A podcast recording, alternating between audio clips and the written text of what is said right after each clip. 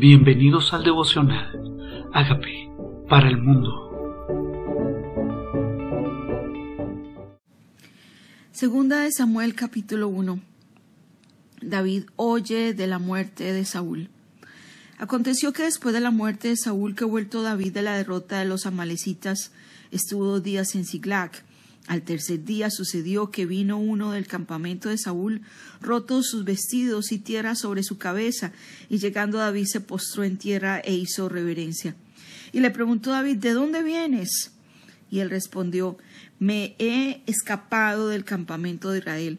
David le dijo, ¿qué ha acontecido? Te ruego que me digas. Y él le respondió, el pueblo huyó de la batalla y también muchos del pueblo cayeron y son muertos también. Saúl y Jonatán, su hijo, murieron. Dijo David a aquel joven que le daba las nuevas, ¿Cómo sabes que ha muerto Saúl y Jonatán, su hijo? El joven que le daba la nueva respondió, Casualmente vine al monte de Gilboa y hallé a Saúl que se apoyaba sobre su lanza y venían tras el carros y gente de a caballo y mirando él hacia atrás me vio y me llamó y, y yo dije heme aquí y me preguntó ¿quién eres tú? y yo le respondí soy Amalecita él me volvió a decir te ruego que te pongas sobre mí y me mates porque se ha apoderado de mí la angustia pues mi vida está aún toda en mí yo entonces me puse sobre él y le maté, porque sabía que no podía vivir después de su caída, y tomé la corona que tenía en su cabeza y la argolla que traía en su brazo y la he traído acá a mi señor. Sabemos que David se acostó sobre su lanza para morirse. Seguramente necesitaba alguien de peso sobre él para que la lanza penetrara. Saúl había cometido realmente un suicidio por temor, simplemente pidió ayuda a alguien para que lo ayudara a morir, a matar. Aquí está este hombre contándole la historia a David. Pero David no se quedó simplemente escuchando esta historia. Ahora está enojado con este muchacho. Le dice, entonces David, asiado de sus vestidos, lo rasgó y lo mismo hicieron los hombres que estaban con él y lloraron y lamentaron y ayunaron hasta la noche por Saúl y por Jonatán, su hijo, por el pueblo de Jehová y por la casa de Israel, porque habían caído a filo de espada. Este muchacho presenció la historia. El rey mismo había muerto el rey mismo no quería que los enemigos lo cautivaran. Pero aquí está David. David no se gozó. David no dijo, ese tenía que morir, me perseguía, era muy malo. No, David lloró, David hizo luto, David ayunó, David hizo duelo.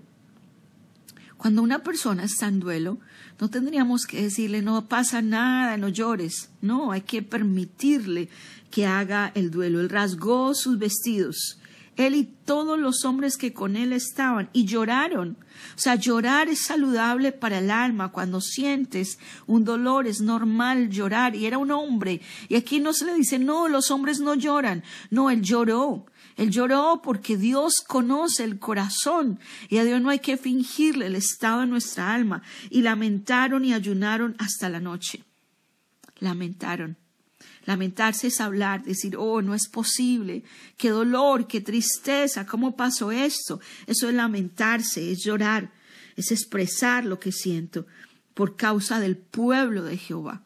No era simplemente el rey, era el pueblo de Dios el que cayó. Dice, y David dijo a aquel joven que le había traído las nuevas, ¿De dónde eres tú? Y él respondió, Yo soy hijo de un extranjero amalecita. Y le dijo David, ¿cómo no tuviste temor de extender tu mano para matar al ungido de Jehová?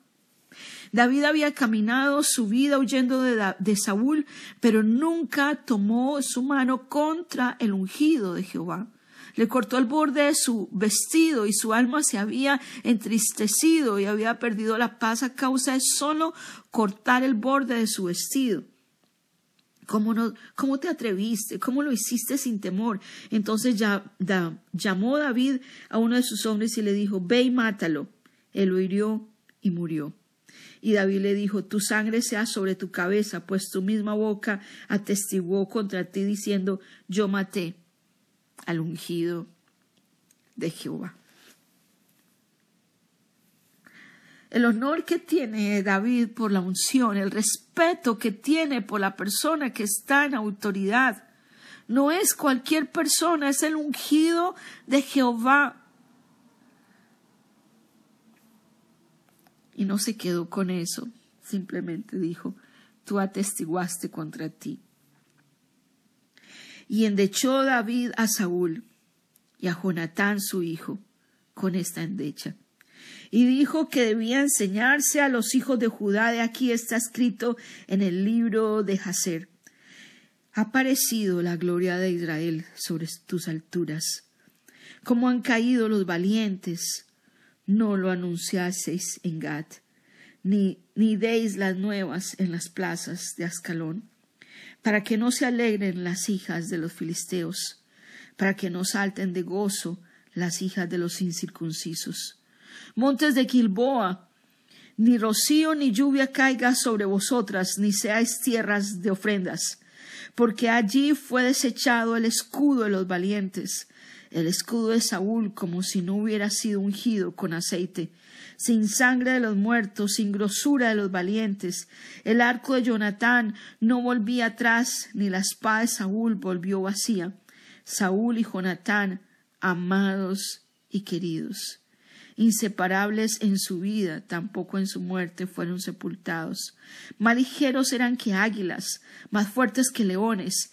Hijas de Israel, llorad por Saúl, quien os vestía de escarlata con deleites, quien adornaba vuestras ropas con ornamentos de oro, como han caído los valientes en medio de la batalla. Jonatán muerto en tus alturas. Angustia tengo por ti, hermano mío, Jonatán que me fuiste muy dulce. Más maravilloso fue tu amor que el amor de las mujeres, como han caído los valientes, han perecido las armas de guerra. David fue el que compuso casi todos los salmos escritos en la Biblia, múltiples canciones que hoy usamos para adorar. David escribía hermoso y cantaba y componía y usaba el arpa. David utilizaba la música como manera de expresar lo que había en su corazón. Escribía cosas para expresar lo que ocurría en su alma. Pero nosotros tal vez nos, nos hemos acostumbrado a expresar lo que hay dentro de nosotros.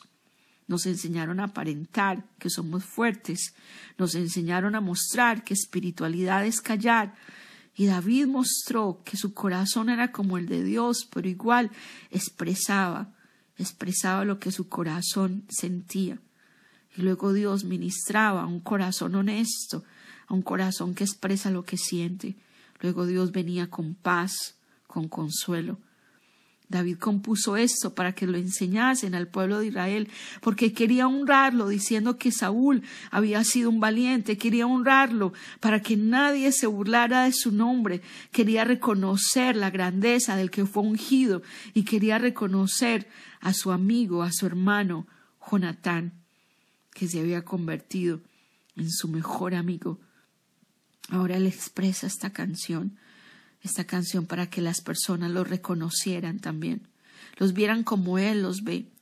Tal vez nosotros vemos a nuestros enemigos y los vemos con dolor, los vemos diciendo que le vaya mal, que bueno que le fue así. Pero no, David no, David simplemente se dolió, se dolió por haber caído un ungido. Se dolió porque también fue un ungido, porque también la unción del Espíritu Santo había sobre él. Y David simplemente expresa lo que hay en su corazón. ¿Qué pasa en tu corazón cuando a tu enemigo, cuando al malo le va mal?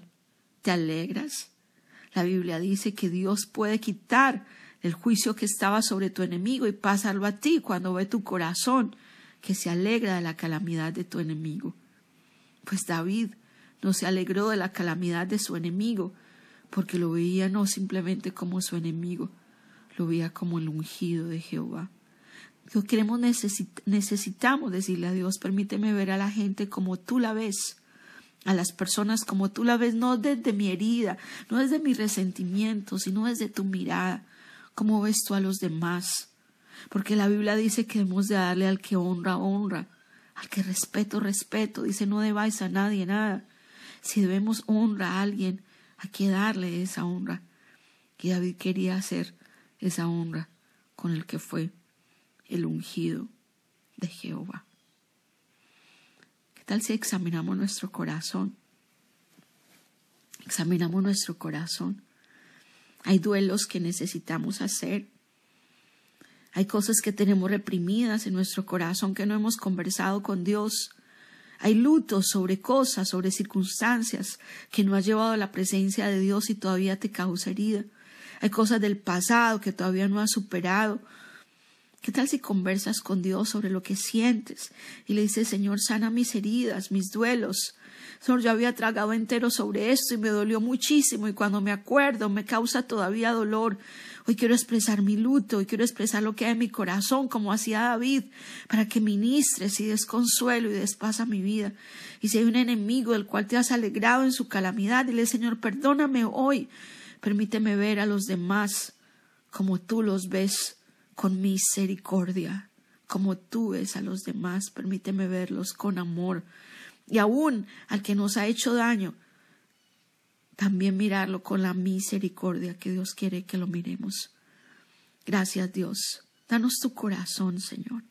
Danos tu corazón. Hay un duelo, hay un duelo en Israel, hay un duelo en nuestra nación, hay luto por nuestros seres queridos tiempo tal vez, tal vez no tuviste tiempo por la vida de expresar delante de Dios lo que pasaba contigo.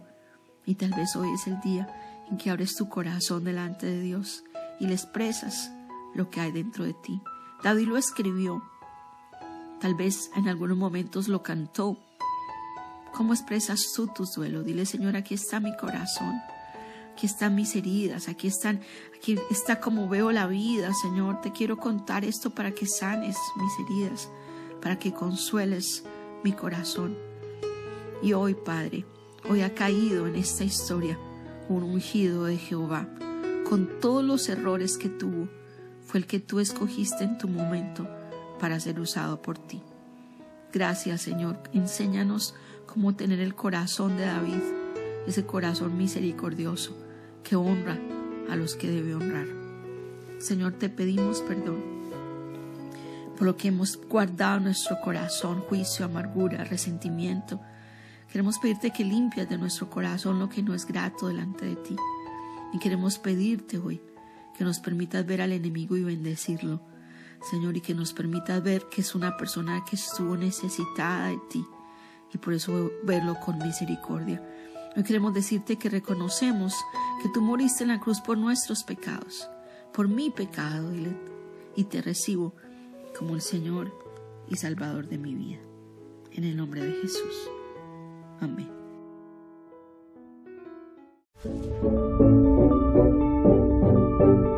Amigos, queremos que usted sea parte de esta obra que estamos haciendo a través de Agape para el mundo y que este mensaje de Jesús llegue hasta la última de la tierra. Si quieres donar en nuestra página web puedes hacerlo en agapeparalmundo.org o también a través de Cele en agapeoficial.gmail.com. Dios bendiga tu generosidad.